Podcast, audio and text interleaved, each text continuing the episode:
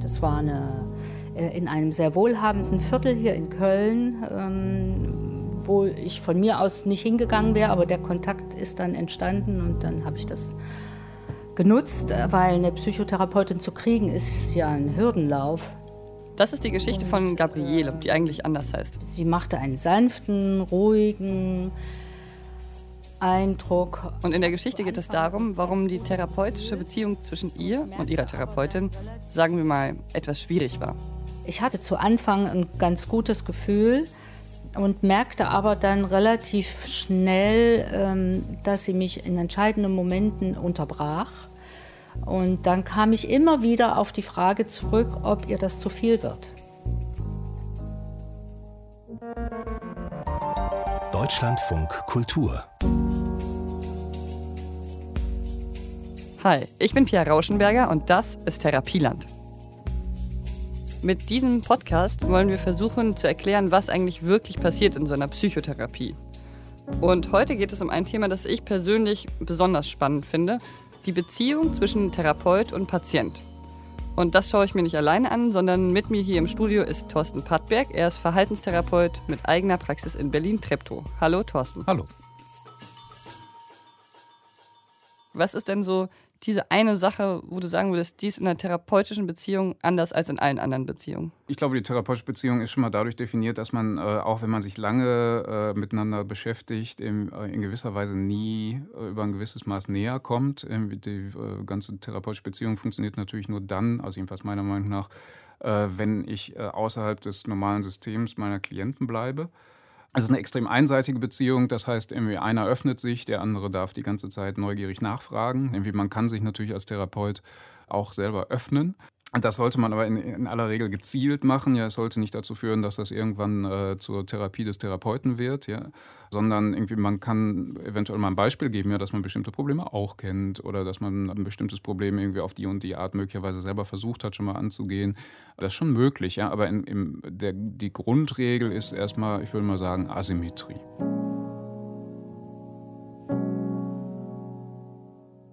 Eigentlich ist ja die therapeutische Beziehung an sich sowieso der aller, allergrößte Wirksamkeitsfaktor, was Therapieerfolg angeht. Ja, also es gibt, gibt tatsächlich so ja, Meta-Meta-Analysen, das ist so quasi so die abstrakteste Form der Forschung. Ja. Da werden irgendwie quasi ganz viele Studien zusammengefasst und dann hat mal so jemand über den Daumen gepeilt, gesagt, okay, welchen Einfluss aufs Ergebnis hat denn jetzt welcher Faktor? Und darüber, wo wir oft so viel streiten, ja, irgendwie die einzelnen Schulen, wie, wie gehen die daran, die Psychoanalyse oder die VT oder die systemische Therapie das ist gar nicht so entscheidend, sondern dieser Beziehungsfaktor ist eigentlich der äh, viel entscheidender. Der macht 30 Prozent des Endergebnisses ungefähr über den Daumen aus. Ich möchte heute die Geschichte von Gabriele erzählen und ihrer Therapeutin. Und bei den beiden würde ich sagen, dass sie es nicht geschafft haben, dass die therapeutische Beziehung wirklich positiv wirken konnte. Im Gegenteil. Gabriele ist 58 Jahre alt heute. Sie ist Krankenschwester in Köln und eigentlich heißt sie anders. Und ich habe sie in ihrer Wohnung besucht.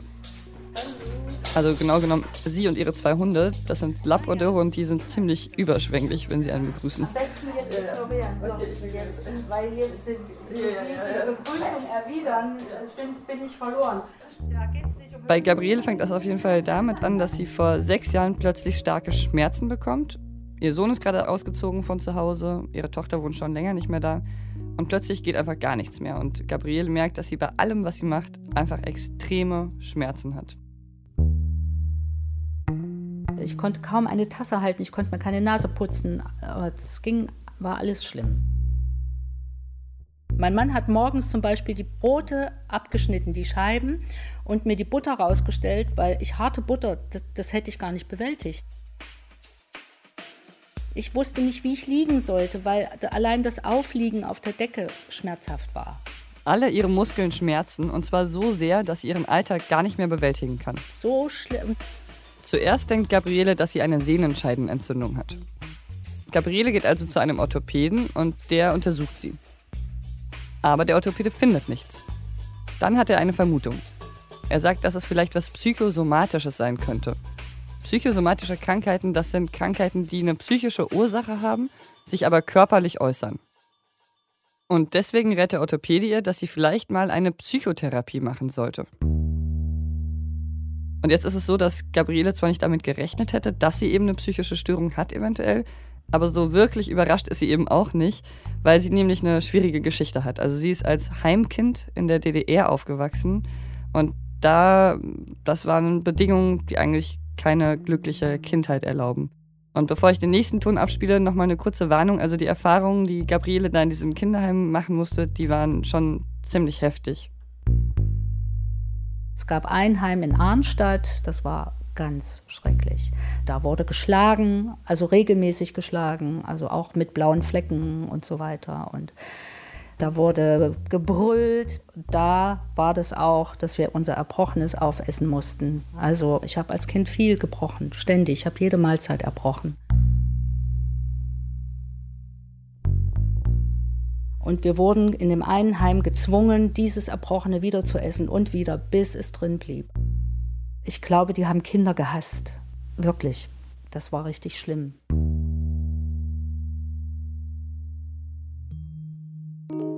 Für Gabriele liegt die Ursache ihrer Schmerzen in diesen Heimerfahrungen. Deshalb ist es ihr bei der Therapeutensuche wichtig, dass ihre Therapeutin Verständnis für diesen historischen Kontext mitbringt, also das Leben in der DDR. Also von meinem Empfinden her habe ich gedacht, ich befinde mich hier im Westen Deutschland, meine Geschichte spielte im Osten Deutschland statt. Und mir war es wichtig, dass die wenigstens so alt ist, dass die einen Bezug zu, dieser, zu diesem Unterschied hat, den es mal gab. Ne? Und deswegen war ich froh, dass die Psychologin älter war, auch wahrscheinlich älter als ich. Und habe zunächst erstmal ein gutes Gefühl gehabt. Das war eine äh, in einem sehr wohlhabenden Viertel hier in Köln und sie machte einen sanften, ruhigen, Eindruck. Also Gabriele ist es wichtig, dass ihre Therapeutin eben alt genug ist, um diesen DDR-Kontext zu verstehen. Und sie mag es, dass ihre Therapeutin so sanft und ruhig ist.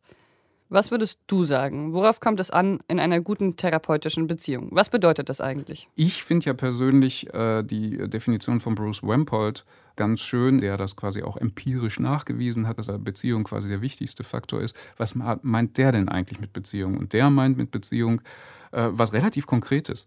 Ja, der meint, Beziehung ist dann gut, wenn der Therapeut und der Klient sich einig sind über das Problem, über das Ziel und die Mittel, wie man da hinkommt vom mhm. Problem zum Ziel. Und wenn die das beide zusammen mit viel Anstrengung verfolgen, dann ist auch die Beziehung gut und dementsprechend die Therapie. Das ist, hört sich für mich eigentlich so ein bisschen nach so einem Arbeitsteam an oder so. Und ich kann vielleicht mit meinem kleinen Lehrbuchwissen auch herhalten, das nennt man doch auch Arbeitsbündnis, oder? Ja, genau. Juhu. Das Arbeitsbündnis. Ja, nein, aber ich finde das total geiles Wort, ja, irgendwie, ja. Ähm, weil da steckt irgendwie genau das drin. Ja, irgendwie ist es ein Bündnis, ja, irgendwie das bewusst geschlossen wird. Bündnis ist ja auch irgendwie, also eigentlich viel schöner als Beziehung, ja, weil das diesen bewussten Entschluss enthält.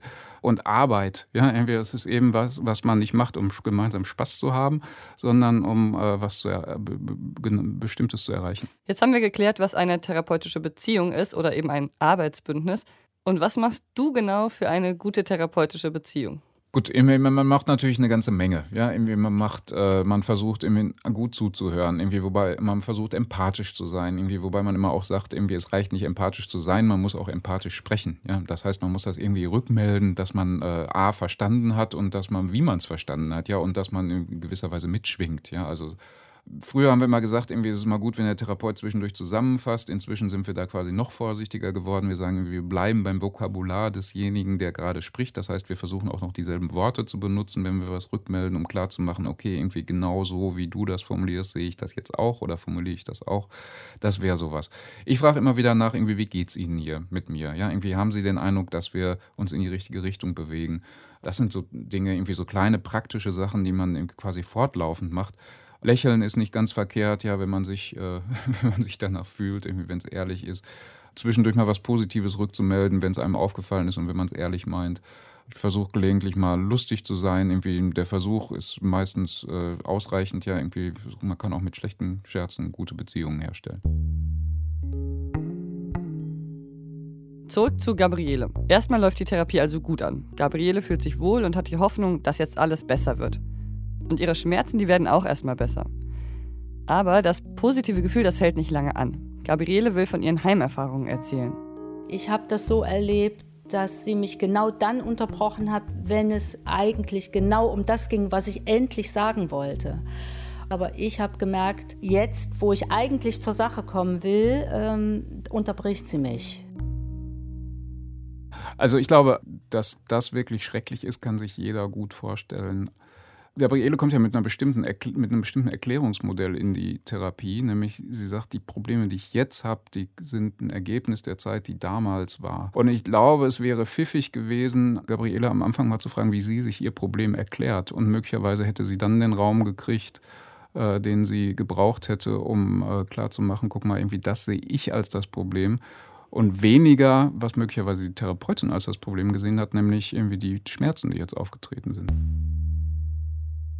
Gabriele hat nicht nur das Gefühl, dass ihre Therapeutin sie oft unterbricht, wenn sie von ihren Heimerfahrungen reden will und die vielleicht gar nicht hören will. Sie hat auch das Gefühl, wenn sie dann davon redet, dass die Therapeutin diese Erfahrungen kleinredet und relativiert. Und auch wenn ich ihr zum Beispiel erzählt habe über das Heimleben in der ehemaligen DDR, habe ich gemerkt, dass sie das nicht wirklich hören wollte. Und sie hat dann gesagt, ja, Heime gab es auch hier. Das hat mir echt nicht weitergeholfen. Ich weiß, dass es auch hier Heime gab. Es gibt einen entscheidenden Unterschied und das ist, ein Heim in der DDR war eine Diktatur in einer Diktatur. Es gab kein Entrinnen, selbst wenn ich aus dem Heim abgehauen wäre. Dabei war ja genau das wichtig für Gabriele, dass ihre Therapeutin, auch wenn die eben aus dem Westen kommt, den historischen Kontext des Lebens in der DDR auch versteht.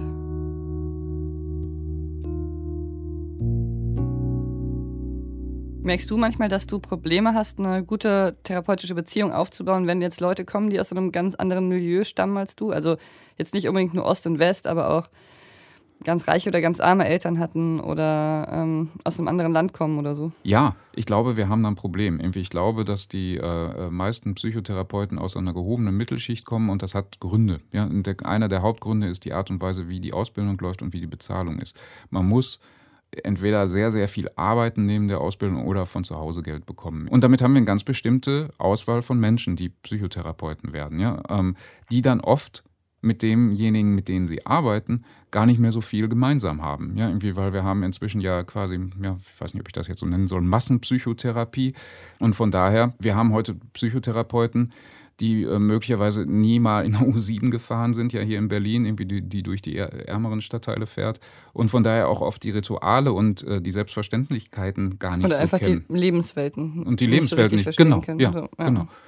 Es gibt tatsächlich so ein bisschen Forschung dazu, ja, dass Therapien dann gut laufen, wenn sich äh, das Wertesystem und von, von Therapeut und Klient äh, so ein bisschen aneinander annähern. Ja? Irgendwie, wobei ich jetzt eine neue Forschung gelesen habe, irgendwie, dass dann nur die Therapeuten hinterher zufriedener sind, wenn die Klienten mhm. hinter die Welt sehen, so wie sie selber. Sehr ähm, bezeichnend. ja, ja, ähm, da zeigt sich die ganze Eitelkeit unserer Profession. Bei Gabriele und ihrer Therapeutin ist es scheinbar so, dass sie sich einfach nicht verstehen. Also einfach nicht auf einen gemeinsamen Nenner kommen. Zum Beispiel gab es eine Situation, da habe ich gesagt, ähm, weil sie sagt, sie sind eine attraktive junge, also eine attraktive Frau und, sie, und so weiter und sie haben ihr Leben bewältigt. Und da habe ich mal gesagt, ich fühle mich wie ein schöner Apfel, nur innen bin ich total verfault. Und das fand sie sowas von absurd. Also nein, also übertreiben kann man es aber auch. Ne? Und da habe ich gemerkt, ich komme nicht an. Ich habe keine Schnitte. Sie versteht nichts. Also wundert mich jetzt nicht. Wundert Ähm, dich nicht, äh, wie Gabriele reagiert? Nö. Also, weil Gabriele definiert das ja klar. Sie sagt, Aussehen ist nicht wichtig. Ja, irgendwie das und die Oberfläche. Irgendwie sie sagt klar, äh, mir geht es um bestimmte innere Dinge, mir geht es um eine bestimmte Vergangenheitsbewältigung. Und so wie sie die Therapeutin erlebt, geht sie genau darauf nicht ein. Und klar, kommen die beiden nicht miteinander klar. Man steht als Therapeut immer so auf einer Wippe. Ja? Auf der einen Seite der Wippe ist, äh, ist quasi irgendwie das Leid, da muss man mit einem Fuß draufstehen. Und auf der anderen Seite muss man irgendwie auch äh, gleichzeitig außerhalb dieses Leid bleiben und irgendwie ja, quasi Anwalt der Veränderung sein. Und man kippt halt schnell mal um ja, in die eine oder andere Mhm. Richtung. Ich glaube, der häufigere Fehler ist irgendwie, dass wir auf die Veränderungsseite kippen, weil wir eben einer, einer bestimmten, ja, unserem Job gerecht werden wollen. Wir sollen es ja positiv sehen. Wir sollen ja dafür sorgen, dass es besser wird. Äh, und dann aber der Klient einfach zu weit weg ist und sagt irgendwie, was willst du denn? Ja, Mhm. Du verstehst gar nicht, worum es geht. Eine andere Freundin von mir erzählt, dass ihre Therapeutin immer sagt, ach, aber das ist doch auch normal und das ist bei mir auch so. Ähm, das ist ja, äh, dann denke ich mir so, ja, aber das kann ich ja, das würde ich dann als Freundin so sagen, aber als Therapeutin habe ich doch, ist es mein Job, so zu reagieren? Ich bin, bin mir unsicher. Ähm, also es gibt in, in der Verhaltenstherapie inzwischen ja diese sogenannte ACT-Richtung, ja, Acceptance and Commitment Therapy, irgendwie die arbeiten konkret damit, die kriegen das quasi beigebracht, ja quasi sich möglichst oft zu öffnen und zu sagen, das Problem kenne ich auch. Immer in der Hoffnung quasi zu sagen, okay, guck mal, was du da erlebst, ist ein normal menschliches Erleben. Ja, und es kommt dann, und ich glaube, das hat dann auch noch viel damit zu tun, irgendwie, wie gut man sich in dem Moment schon versteht. Ja, wenn ich den Therapeut total klasse finde, dann denke ich mir, ach guck mal, diese super Person kennt das auch. Ja, wenn man aber so noch ein bisschen skeptisch ist, du willst die ganze Zeit was sagen. Ja, ich, ich toll, es drängt sich einfach, einfach so sehr auf, dass es halt, äh, da kommt dann ja diese ganze Normativität vom, von äh, Therapie rein. Also, ja. und da kommt ja nochmal extrem rein, äh, was, aus was für einer Lebenswelt kommt eigentlich die Therapeutin und mhm. äh, aus was für einer Lebenswelt kommt die Patientin ja. und was kann sie überhaupt als normal empfinden. Und also, das, ja. also für mich drängt sich das jetzt gerade so oft, das als Problem wahrzunehmen, dass die Therapeutin dann entscheidet, äh, ja, das ist normal und das ist doch okay und das andere nicht. Also so, weil mhm. Aber das diese Rolle hat man wahrscheinlich einfach als Therapeutin. Na gut, ich glaube, wir leben ja damit, dass wir Sachen auch umdefinieren. Ja, wir, wir, wir gehören ja zu einem, wie du gerade so schön gesagt hast, wir gehören zu einer bestimmten Kultur, ja, irgendwie unsere therapeutische Schule. Und wir, ja, wir, also Therapie funktioniert viel über Neubeschreibung, quasi zu sagen, das und das nennst du das Problem, dein Problem ist aber eigentlich das und das. Ja, also irgendwie, du hast zwar jetzt ein, äh, ein Schmerzproblem, aber eigentlich hast du ein familiäres Problem denkst, du hast, äh, du kennst ganz viele schlimme Leute, aber eigentlich hast du ein gedankliches Problem. Ja, du hast so hohe Erwartungen an andere Leute zum Beispiel. Äh, und das ist natürlich in gewisser Weise auch ein Schock, ja, also ein Kulturschock. Irgendwie, da muss man sich gut gegenseitig aneinander andocken.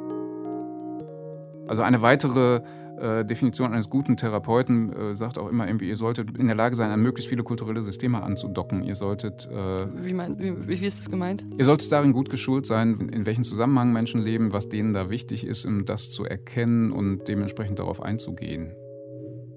Wie genau machst du das denn? Also wie dockst du dich da an? Schaust du Dokus, liest du Bücher oder lässt du dir einfach die Welt von deinen Patienten erklären? Ja, ich meine, viel von unserem Weltverständnis kommt natürlich genau daher. Ne? Aus Dokus, aus Büchern, aus Geschichten, die wir lesen, irgendwie aus Büchern, die wir lesen. Ähm, also ähm, zum Beispiel hier, ähm, äh, ich habe ja auch eine Kurzzeittherapie-Ausbildung, ähm, die haben immer gesagt, irgendwie als erstes lest ihr jetzt mal irgendwie ganz bestimmte Familienromane, ja, damit ihr versteht, ja, wie Menschen aufeinander reagieren und was wichtig ist für die. Ja? Mhm. Ähm, äh, also das ist schon, schon, schon was, ja. Irgendwie so, ich meine, natürlich, manches kann man auch einfach erfragen, ja, irgendwie quasi, wenn der Klient irgendwie bereit ist und äh, äh die Zeit hat, ja, irgendwie sich äh, quasi zu erläutern, wie bestimmte Dinge funktionieren, dann geht das schon. Dann lernt man einfach von den Klienten, wie die Berliner Partyszene in den letzten Jahren äh, funktioniert. Ähm, äh, äh, habe ich zum Beispiel persönlich kaum mitbekommen. Irgendwie, ich kriege aber natürlich viel durch Klienten davon mit. Äh, und weiß zum Beispiel, dass dann häufig auch irgendwie äh, Drogengebrauch dazugehört zum Beispiel. Gabriele fühlt sich ja grundlegend missverstanden von ihrer Therapeutin und dann macht sie was, was ich erstmal denken würde, ganz positiv ist. Sie versucht, das anzusprechen. Und sie thematisiert in ihrer Therapie, dass sie das Gefühl hat, ihre Therapeutin glaubt ihr nicht. Jedes Mal, wenn ich gefragt habe, obwohl das überall steht, wenn Sie eine Frage an den Therapeuten haben, fragen Sie nach ähm, und so weiter. Aber wenn ich es gemacht habe, habe ich immer gemerkt, dann kommt so, ja, ja, ja, ach nein, das war nicht so gemeint. Und da merkte ich, ich laufe da gegen eine Wand. Ich komme überhaupt nicht weiter. Also du hast eigentlich versucht, eure Beziehung zu thematisieren. Ja. Und was da passiert auf dieser Ebene und sie hat immer, ist immer wieder von dieser Ebene weggekommen. Genau. Ne? Und dann habe ich das irgendwann gelassen und habe gedacht, gut, dann will sie das offenbar nicht wissen, was mich wirklich bewegt. Und dann bin ich, merkte ich, wie ich sukzessive immer weiter in die Oberfläche gegangen bin innerlich und sie innerlich auch auf Abstand gehalten habe. Macht es dann Sinn, wenn die Patienten die therapeutische Beziehung ansprechen? Ja, natürlich. Ja, irgendwie ist das extrem wünschenswert. Irgendwie, das hat Gabriele sehr, sehr gut gemacht, irgendwie leider offensichtlich erfolglos. Also Kritik ist immer wichtig. Ja? Es gibt diesen Spruch, ne? irgendwie Störungen gehen vor. Also wenn angespannte Stimmung im Raum ist, kann man natürlich schlecht arbeiten. Total logisch. Wofür wurdest du denn schon kritisiert? wenn du es sagen kannst. äh, wir reden ja nur, ja, irgendwie, was natürlich immer kein gutes Zeichen ist. Ja, irgendwie, wenn, wenn der äh, Klient das als weniger bedeutsam äh, erlebt als, als ich, das für mich dann immer ein Signal, dass ich mal nachhaken sollte, irgendwie, wenn wann wir nicht mehr nur reden, sondern jetzt mal richtig Therapie machen. Ist es eigentlich schwer auszuhalten, so Kritik? Weil, also, es wird ja wahrscheinlich niemand gerne kritisiert. Genau. also ja.